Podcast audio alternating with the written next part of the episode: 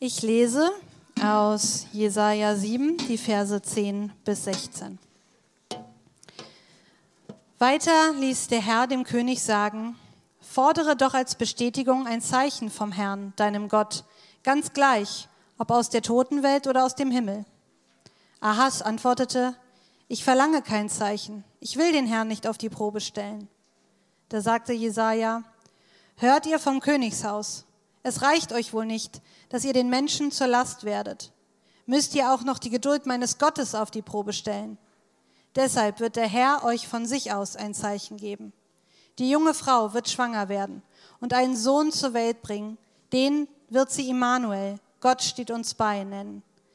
Er wird Rahm und Honig essen, bis er Gutes und Böses unterscheiden kann. Noch bevor er alt genug ist, zwischen Gut und Böse zu unterscheiden, wird das Land der beiden Könige verwüstet sein, vor denen du jetzt Angst hast. Und weiter aus Matthäus 1,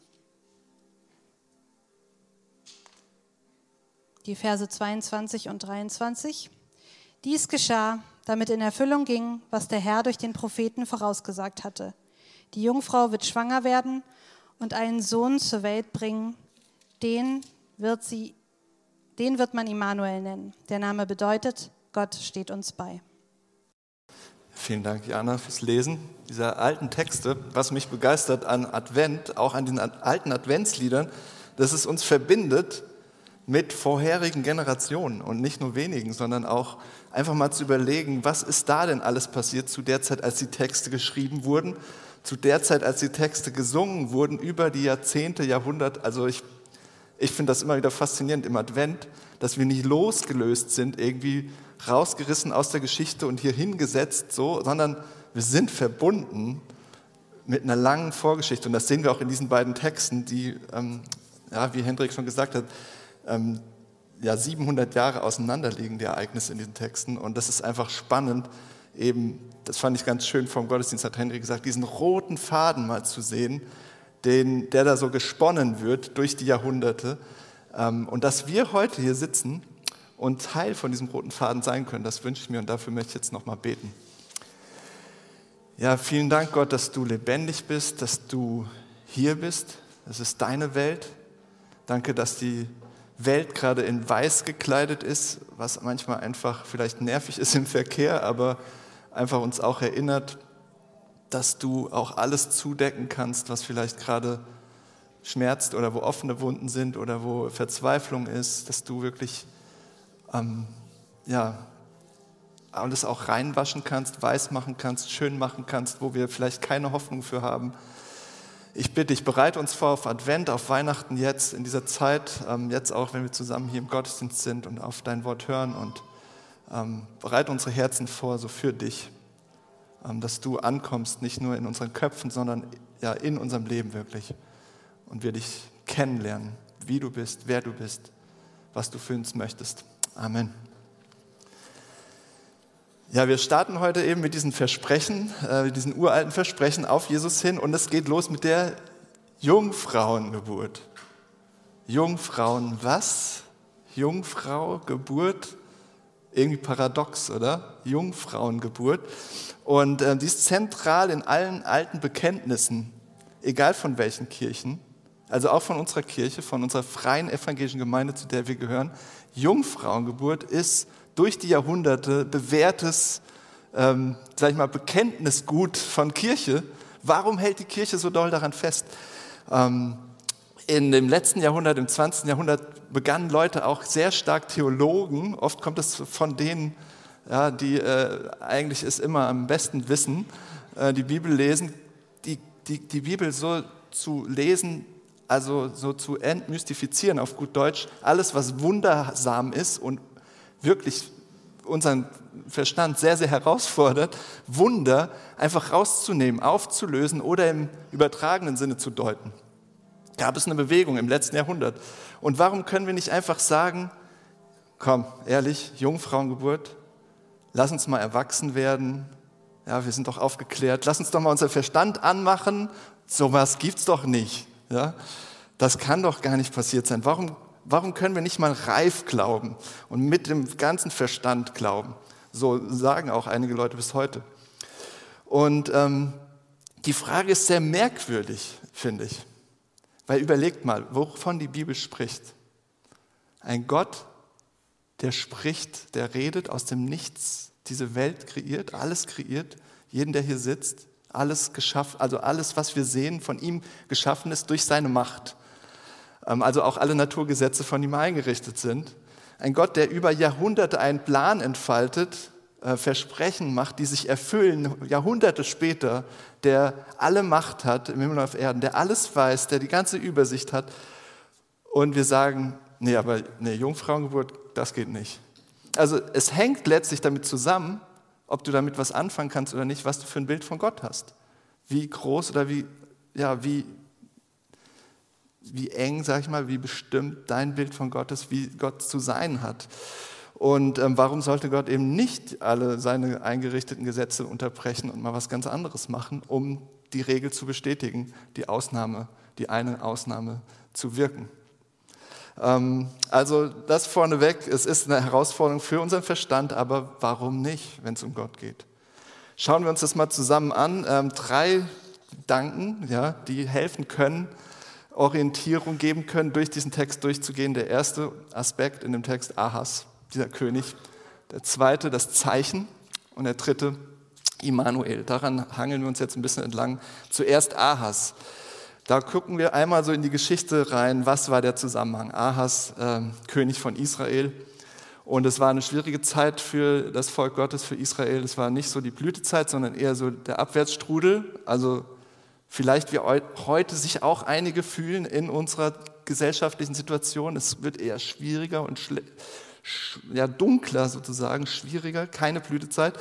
Und Jesaja war jetzt von Gott geschickt, um Botschaften von Gott weiterzusagen und äh, war da im Umfeld vom Königshof von Ahas und hat da hineingesprochen, Botschaften vor Gott in der zweiten Hälfte des 8. Jahrhunderts vor Christus.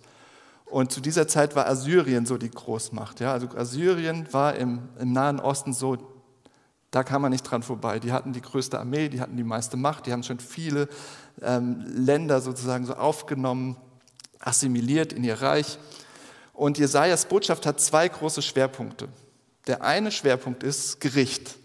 Ja, also harte, also findet ihr sehr harte Aussagen, Gerichtsaussagen, wo es darum geht, letztlich, dass sein Volk hatte einen Bund mit Gott geschlossen und diesen Bund mit Füßen getreten, diese Versprechen, die sie gegeben haben, gebrochen. Also es ist wie so ein Vertrag, den haben sie gebrochen.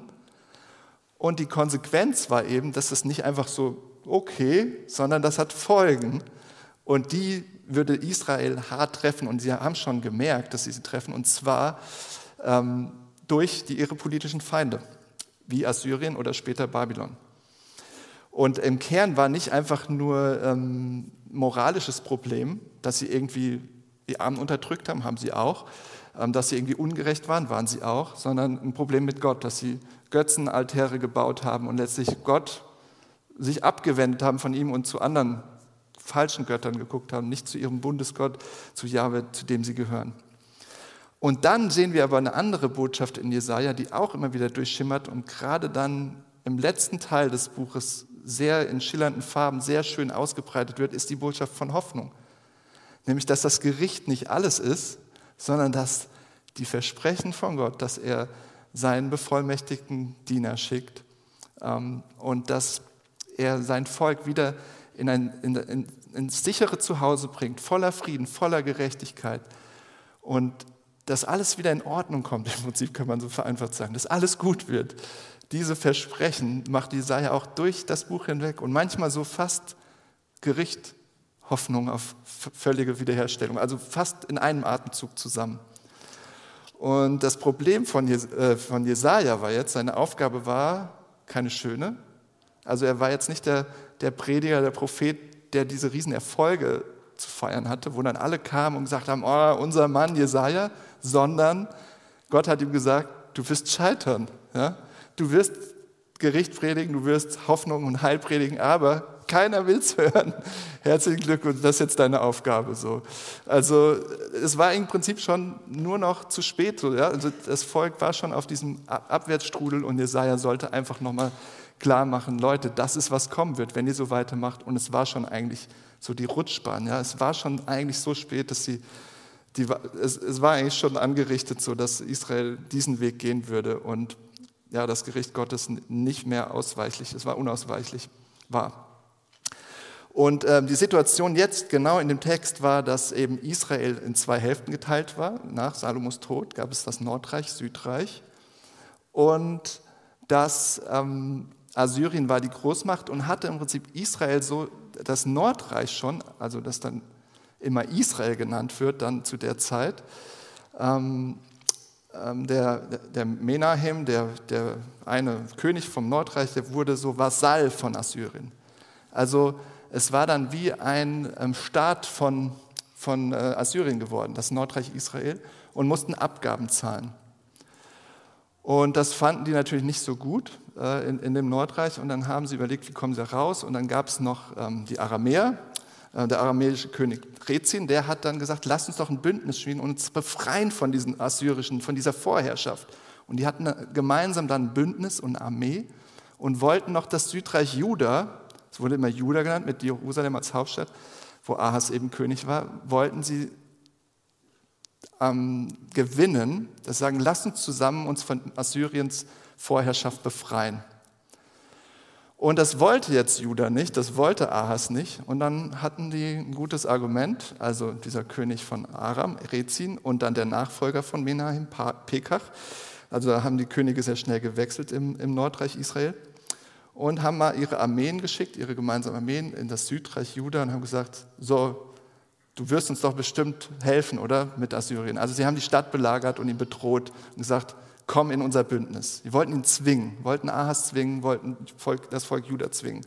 So, das ist die gesamte Situation. Also es ist ein bisschen komplex, aber es ist Geschichte. Also Gottes Wort offenbart sich in der Geschichte und das passiert da gerade. Und das kann man teilweise auch durch ähm, ja, historische Zeugnisse sehen, dass das wirklich passiert ist und dass es diese Leute wirklich gab, König Rezin, äh, König von Aram und so weiter und so fort. Und das ist eine sehr brenzlige Situation für Ahas, jetzt hier in dem Text, den wir gerade gehört haben. Er war natürlich voller Angst, also da war Assyrien sowieso die große Macht.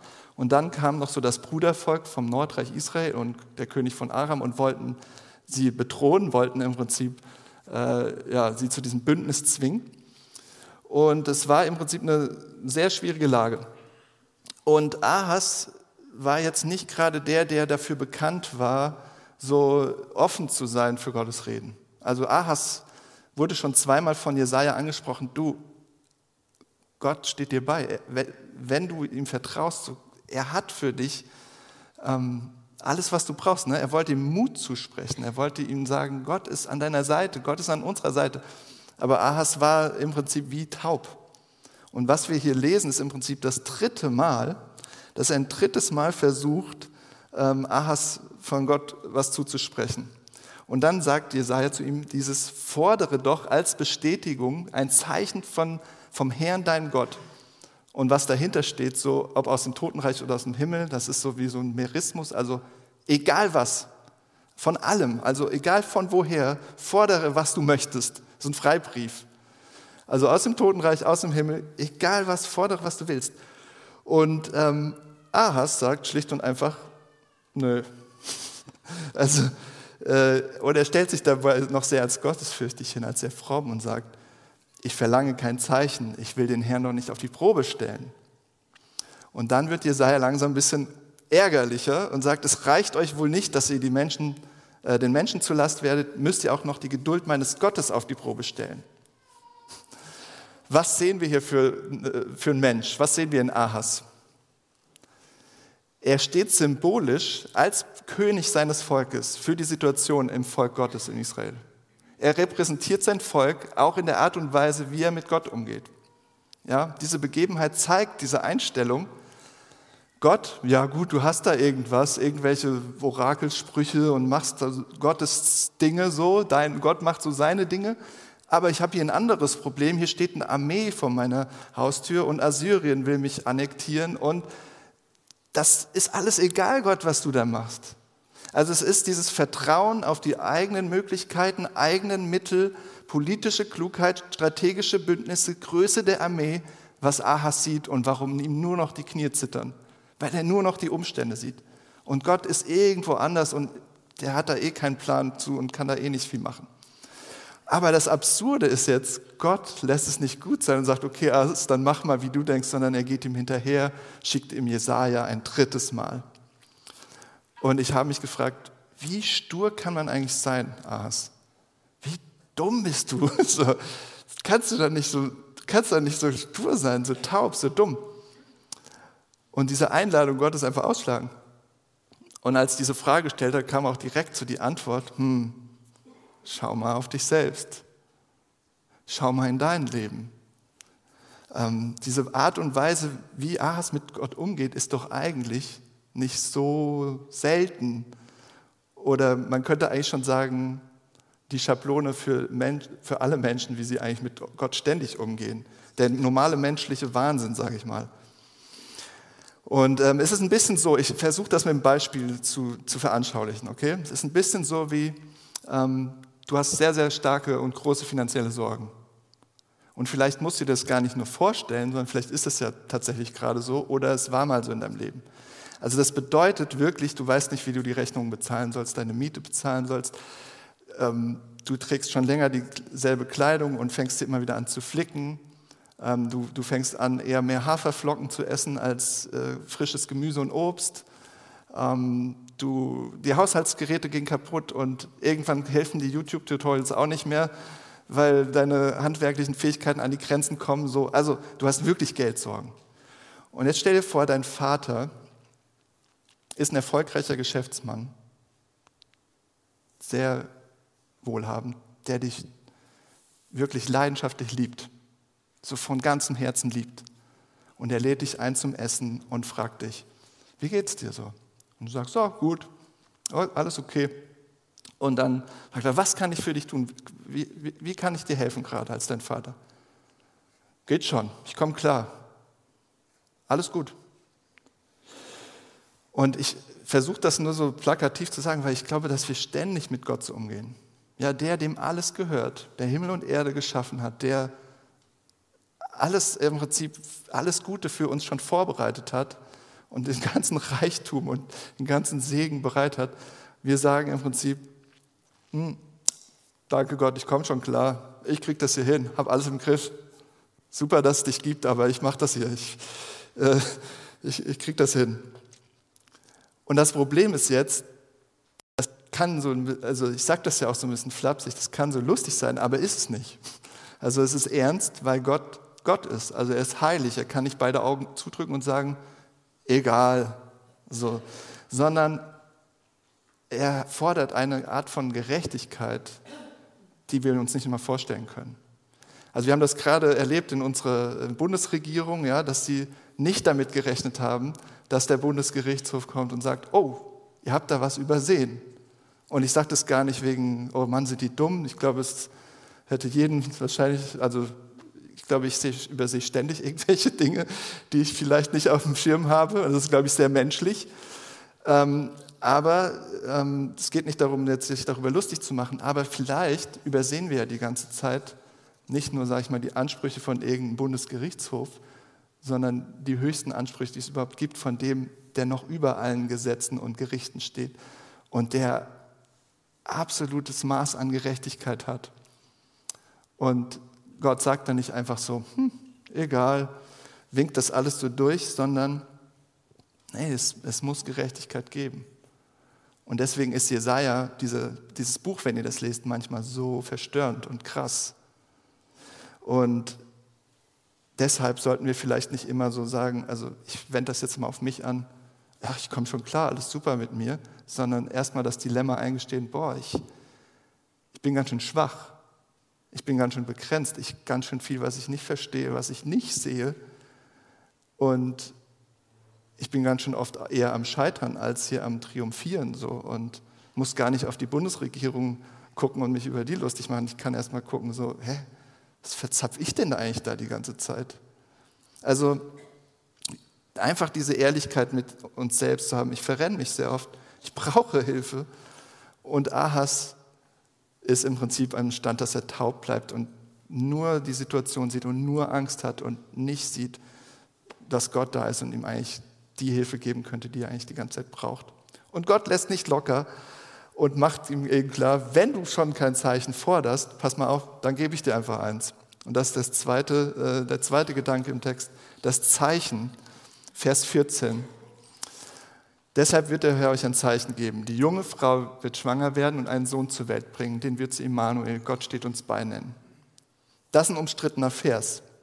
Ich will mit euch nicht in die Tiefe gehen, aber da steht nicht Jungfrau, nicht das hebräische Wort für Jungfrau, Betuel, sondern junge Frau, Alma, einfach eine junge Frau. Das heißt nicht automatisch Jungfrau, es ist offen, was damit gemeint ist. Und es gibt viel Diskussion darüber. Es ist nicht äh, einfach, den äh, so in dem ursprünglichen Zusammenhang zu verstehen. Aber das Spannende ist eben, dass das Neue Testament jetzt sagt, Matthäus, das bezieht sich auf Jesus Christus. Josef, ähm, der Verlobte von Maria, ihm erscheint ein Engel. Er wollte sich ja, ganz nobel ähm, leise entfernen von seiner Verlobten und die die Verbindung trennen, ja, weil Maria war schwanger, aber nicht von ihm. Und dann erscheint ihm dieser Engel und der sagt, also Matthäus berichtet das, dies alles geschah, damit in Erfüllung ging, was der Herr durch den Propheten angekündigt hatte. Die Jungfrau wird schwanger werden und einen Sohn zur Welt bringen, den werden sie Immanuel nennen. Der Name bedeutet, Gott steht uns bei. Also wir sehen jetzt diese beiden Texte und das ist so ein bisschen so ein Problem manchmal, wenn man die Bibel liest, oh, das ist ja ein Widerspruch oder das passt irgendwie nicht zusammen oder wie stehen die zueinander im Verhältnis? Und es ist tatsächlich so, wenn ihr den Text im ursprünglichen Zusammenhang lest, in Jesaja, ist es sehr, sehr wahrscheinlich, könnt ihr Leute fragen, die es mit dem Alten Testament sehr gut auskennen, dass dann von einer Geburt die Rede ist, im unmittelbaren Umfeld von Ahas und sehr wahrscheinlich, wahrscheinlich von seiner jungen Frau, ähm, ihr Sohn der geboren werden sollte, Hiskia, der Sohn von Ahas, der zukünftige König Judas in der Linie von David, ähm, von diesem Königtum Davids. Und es ist tatsächlich so, dass die Dinge passieren, die dann in dem Text stehen. Ja? Also, dass diese beiden Armeen ähm, von Aram und dem Nordreich keine Bedrohung mehr sind für Juda, dass, dass Juda befreit wird, dass Hiskia eine Erneuerung des Volkes bewirkt, also dass alle Götzenaltäre abgerissen werden und so weiter. Und es kommt nochmal so eine kurze Blütezeit, aber die hält nicht. Ja? Nach Hiskia geht alles wieder den Weg weiter bergab und die Abwärtsspirale geht weiter. Und die Frage ist doch, wie kann Matthäus im Neuen Testament behaupten, okay, das ist so ein bisschen Denkarbeit, ne? wie kann er sagen, das erfüllt sich in der Geburt von Jesus, wenn es sich auch schon in Hiskia ein bisschen erfüllt hat. Wie passt das zusammen? Und dafür gibt es ein gutes Bild. Ja, wenn die Versprechen Gottes im Alten Testament, ähm, wenn du die siehst, dann sind viele von denen noch nicht vollständig erfüllt. Auch bei Jesaja nicht, sondern anfänglich, ein bisschen, teilweise, aber nicht vollständig. Und sie haben sich angefangen zu erfüllen, weil Gott sich in der Geschichte zeigt, mehr und mehr und die Versprechen erfüllt. Und das ist dann so ähnlich wie bei so einem Bergpanorama. Ja, stell dir vor, du machst eine Bergtour. Einige von euch machen das ganz gerne. Ihr wandert, also ihr packt erstmal euren Rucksack natürlich, Verpflegung, alles ein, zieht die richtigen Schuhe an, die richtige Kleidung an, vorbereitet, habt eure Karten, habt einen guten Zeitplan, am besten noch ein paar Leute, mit denen ihr das zusammen macht. Und dann habt ihr, seht ihr diesen Berg und ihr wollt zu diesem Berg. Ja? Aber was ihr nicht merkt, was ihr vielleicht nicht seht, hier sieht man es aber schon ein bisschen vielleicht auf dem Bild, auf dem Weg äh, durch das Tal merkt ihr, ich gehe jetzt hoch, aber da ist noch ein anderer Berg vor dem Berg da hinten. Ja, ich muss erstmal auf den ersten Berg gehen, dann nochmal in ein Tal und dann kommt erst dieser höhere Berg. Und so ein bisschen könnt ihr euch das vielleicht vorstellen, das ist ein Bild, dass diese Erfüllung von dem Versprechen, was Gott durch Jesaja und Ahas gegeben hat, die wurde schon ein bisschen erfüllt in Hiskia, aber es hat noch eine Weile gebraucht und die wurde erst vollständig erfüllt in Jesus Christus, in der Geburt von Jesus. Ja? Ähm, man könnte sagen, die Geburt von Hiskia war so der Vorgipfel, ja, der Vorberg und dann Jesus war der, der wahre Gipfel, die wahre Erfüllung dieser Verheißung.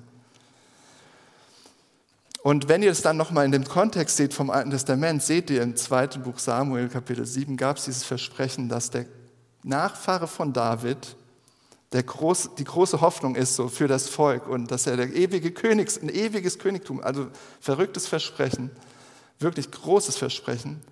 Und dass Hiskia und David in derselben Linie dieser Erfüllung, dieser Versprechen stehen, dass, dass der Messias, dieser gesalbte König von Gott, der Bevollmächtigte von Gott, der Gottes Willen zur Geltung bringt, der Gottes Gedanken ja, ausformuliert und Frieden und Gerechtigkeit bringt und das Volk von der aller Unterdrückung befreit, dass Hiskia und David da in derselben, äh, Hiskia und Jesus da in derselben Linie stehen als Nachfahren von David und Hiskia schon so ein kleiner Höhepunkt ist, aber der richtige Höhepunkt wird noch kommen.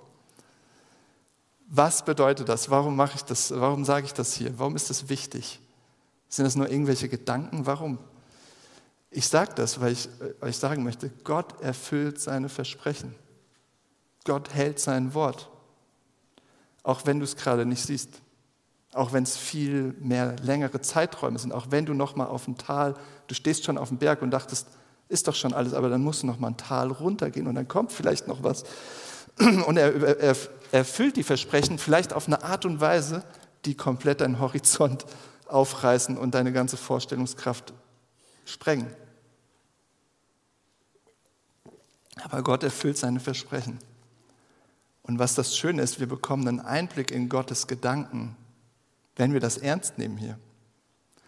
Als er die Geburt von Hiskia angekündigt hat, als jemand, der Erneuerung bringt, der, der Gott treu ist, hat er schon an die Geburt von seinem eigenen Sohn 700 Jahre später gedacht.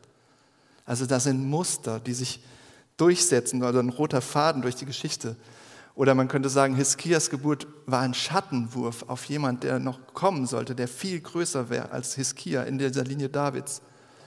Oder für, für Leute, die musikbegeistert sind, dieses Crescendo, ja, was in so einer Sinfonie beginnt. So, das beginnt im Prinzip ganz, ganz langsam mit, mit Hiskias Geburt. Und dann über die Jahrhunderte entwickelt entwickelt Gott so das Thema. Er, er variiert, er, er entwickelt es weiter bis zu diesem ja, Fortissimo, bis zu diesem Höhepunkt von dem Crescendo, wenn Jesus geboren wird. Und ähm, da ist einfach eine Schönheit drin. Ich versuche euch die zu zeigen. In Schönheit in Gottes Gedanken, in seinem Plan, wie er ihn langsam mehr und mehr entwickelt, aber so ganz anders, als wir oft denken und auch als sein eigenes Volk es erwartet hatte. Das sehen wir dann in, in der Geschichte von Jesus. Also was heißt es praktisch? Gottes Versprechen sind vertrauenswürdig. Prüft das. Es gibt Leute, die die Bibel daraufhin untersuchen. Und es ist echt faszinierend, wie vertrauenswürdig Gottes Versprechen sind. Ihr könnt das selbst nachprüfen. Und dazu noch ein Gedanke von einem äh, Pastor und Theologen, äh, Timothy Keller, der hat im Angesicht seines eigenen Todes gesagt, wir sind hier in einem Krebskrankenhaus und manchmal will man sagen, Gott, was um alles in der Welt machst du hier? Was ist falsch mit dir? Es gibt eine Tendenz in uns zu denken, dass es in Gott Dunkelheit gibt und wir die Klugen sind, anstatt zu sagen, warte mal einen Augenblick. Nein, er ist mehr Licht, als wir aushalten können und die Dunkelheit ist in uns. Wenn Gott selbst oder was er tut für dich gerade überhaupt keinen Sinn ergibt, wenn seine Versprechen für dich völlig in der Ferne sind, ja, dann wundere dich vielleicht nicht allzu sehr. Vielleicht liegt es ja gar nicht an ihm, sondern an deinen Grenzen, an deiner kleinen begrenzten Perspektive von ihm und dem, was er vorhat. Dass es vielleicht zu, zu sehr angepasst ist an dein eigenes Bild von ihm oder an, deine eigenen, an dein eigenes Wohlbefinden und dass du ihn zu sehr in deine Sicht versuchst hineinzubringen. Die Frage ist jetzt, wie können wir wissen, dass er es wirklich tut, dass er wirklich seine Versprechen erfüllt? Wie können wir uns darauf verlassen? Was haben wir sozusagen in der Hand? Was hat er uns dafür gegeben? Und das ist der dritte Gedanke, Immanuel. Ja? Wenn ihr wollt, wenn ihr sehen wollt, dass Gott zuverlässig und vertrauenswürdig ist, guckt euch Immanuel an, guckt euch diesen Höhepunkt seiner Versprechen an, in den allen Erfüllungen seiner Versprechen gipfeln, Jesus Christus. was da passiert ist, das ist atemberaubend. Wenn ihr seht, Gott liebt euch so sehr, ja, ihr seid ihm so wichtig, dass er so einen großen Plan entwirft und alles darauf hinfiebert im Prinzip, dass er seinen Sohn schickt, dass er seinen Sohn hergibt, der in unsere Dunkelheit kommt, in unseren Dreck, in unsere Unperfektheit, in unsere Schwäche, in alles, was so verdreht ist, in unsere Haut. Und dass er ein Leben in Schwachheit und Niedrigkeit und ja, er, er wird verspottet, verfolgt und am Ende getötet, dass er so ein Leben führt,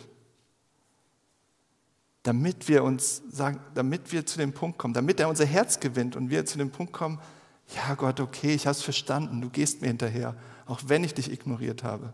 So wie bei Ahas, ja. Ich habe gesagt, ich komme schon klar, aber du gehst mir so weit hinterher, dass du sogar das machst. Dann wird die Jungfrauengeburt nicht eine Unverschämtheit für euren Verstand, so ein, ja, so was, ein Affront für euer Denken, sondern wunderschön.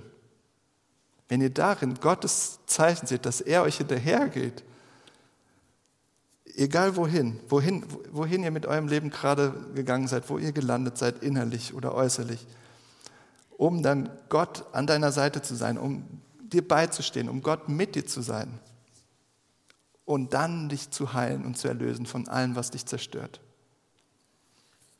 Wie tut er das? Das ist noch eine wichtige Frage. Wie macht er das?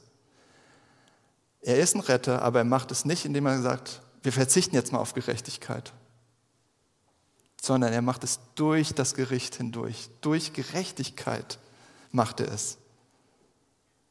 Für alles, was wir falsch gemacht haben, verbockt haben, wo wir verdreht sind, wo wir Gott klein machen, wo wir Gott, Gott mit Füßen treten oder ihn links liegen lassen, aber auch wie wir miteinander umgehen. Für all das gibt es Gerechtigkeit. Er schafft Gerechtigkeit, aber auf eine Art und Weise, die uns nicht zerstört, die uns nicht vernichtet, wie es vielleicht oder wie es aus Gottes Sicht gerecht wäre. Und das ist so wichtig an der Jungfrauengeburt. Jesus wurde voll und ganz Mensch. So wie ich jetzt hier stehe, so wie ihr da sitzt, wurde er Mensch im wahrsten Sinne des Wortes mit, mit allem Drum und Dran, damit er an unserer Stelle, an der Stelle aller Menschen, als voller Mensch, diese Gerechtigkeit schaffen kann, so mit Gott, gegenüber Gott, am Kreuz. Dafür gibt es eine Stelle, die will ich euch vorlesen aus dem Hebräerbrief, äh, Kapitel 2, Vers 14 bis 15. Weil nun aber alle diese Kinder Geschöpfe aus Fleisch und Blut sind, ist auch er ein Mensch von Fleisch und Blut geworden, Jesus. So konnte er durch den Tod den entmachten, der mit Hilfe des Todes seine Macht ausübt, nämlich den Teufel, und konnte die, deren ganzes Leben von der Angst vor dem Tod beherrscht war, aus ihrer Sklaverei befreien. Also auch die Befreiung von allem Bösen, von allen Ängsten, weil er voll und ganz Mensch war, weil er wirklich Marias Sohn war. Nicht nur scheinbar, nein, Maria hat ihn zur Welt gebracht, wie jede andere Mutter. So, er war ein Mensch. Und wenn er nicht auch Gott wäre, komplett Gottes Sohn, würde uns das alles nichts nützen. Wenn er nur ein Mensch war, könnte er uns nicht retten. Dann war er einfach ein Mensch. Warum interessiert uns das 2000 Jahre später, dass er gekommen ist Warum feiern wir das, dass er in diese Welt gekommen ist, Weihnachten, Advent? Und Gott sei Dank, wenn ihr sein Leben anguckt, dann seht ihr nicht nur einen Mensch. Wenn ihr seht, wie er mit Menschen umgegangen ist, wenn ihr seht, was er getan hat, wie er gehandelt hat, wie er sein Leben hergegeben hat und völlig zu Unrecht verurteilt wurde, hingerichtet wurde, wie er auferstanden ist. Ich weiß nicht, ob ihr das alles glaubt, aber prüft das, weil wenn das so ist, dann ist da wirklich jemand da gewesen, der anders ist als alle anderen.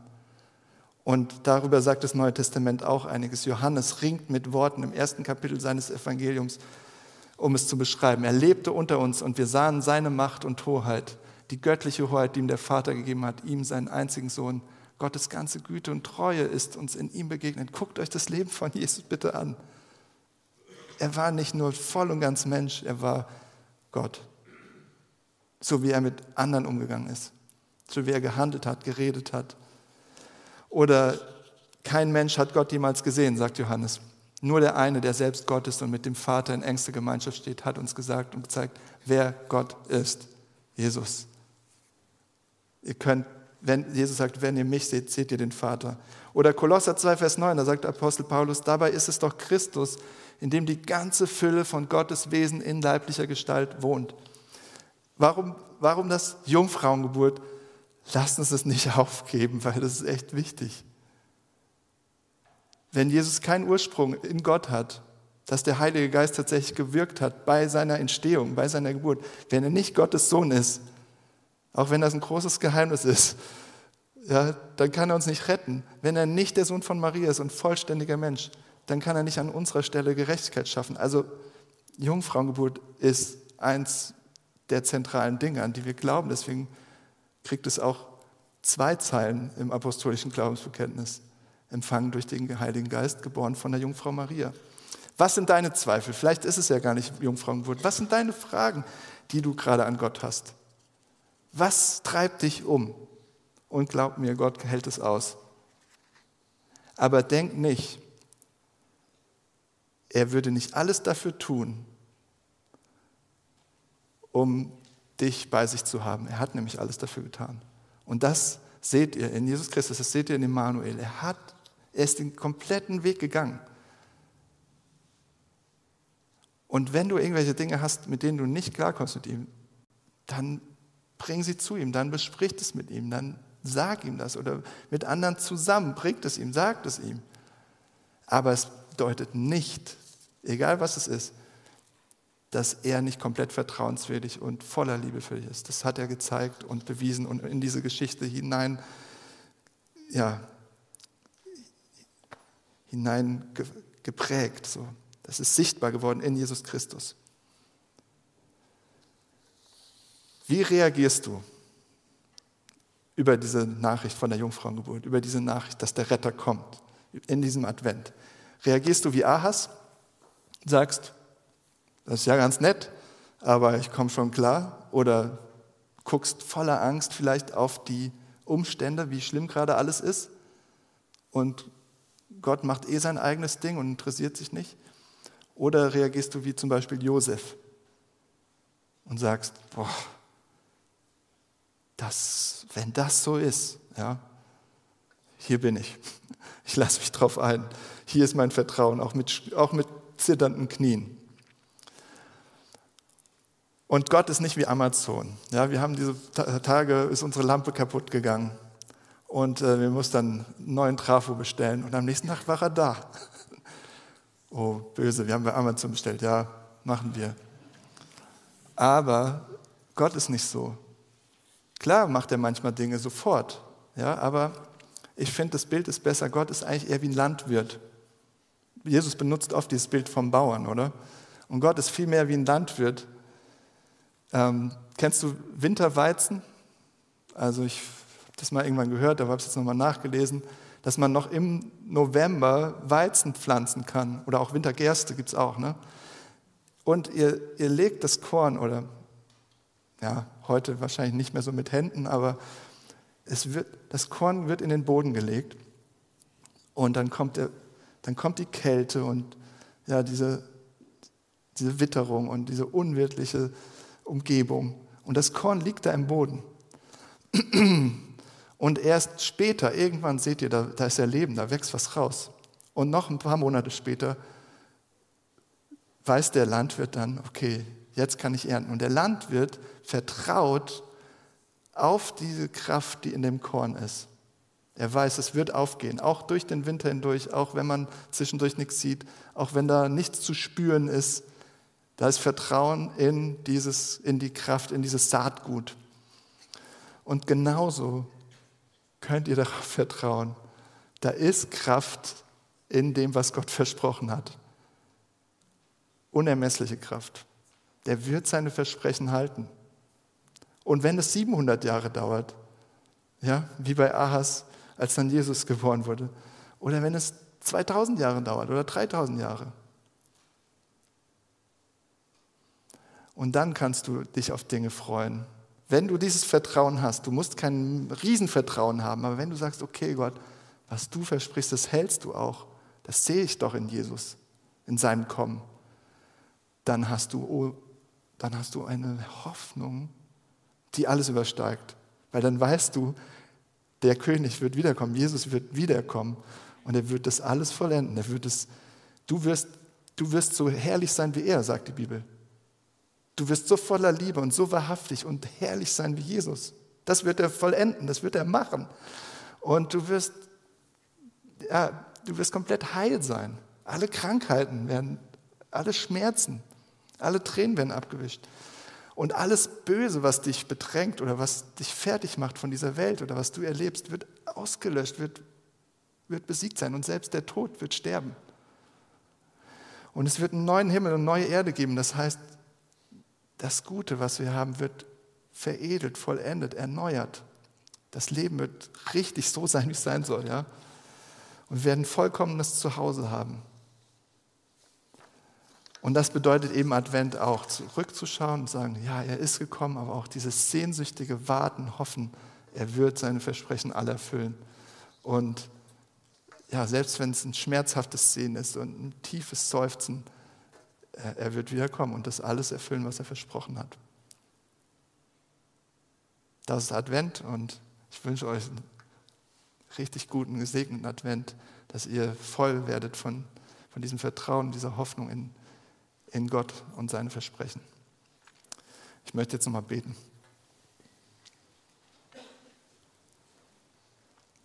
Ja, Gott, danke, dass du einen großen, wunderschönen Plan hast. Ähm, ja, so ein bisschen wie dieses Panorama, was wir gesehen haben, dass, dass du über diese lange Strecke und über diese Jahrhunderte deine Versprechen erfüllst.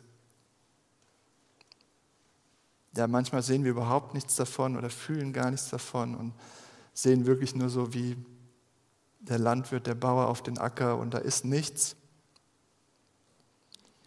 Ähm, ja, ich bitte dich einfach, wende unseren Blick zu, zu Immanuel, zu Jesus, dass wir einfach die Schönheit sehen, dass du deinen Sohn geschickt hast und dass das zeigt, du bist absolut vertrauenswürdig und wirst alle deine Versprechen erfüllen, auch wenn es ganz anders ist, als wir dachten und länger dauert, als wir dachten und schwieriger ist, Dinge auszuhalten, als wir dachten. Gib uns Vertrauen und ja, gib uns, gib uns einen Advent wirklich, der, der uns mehr sehen lässt, wie, wie gut du bist, wie treu du bist. Amen.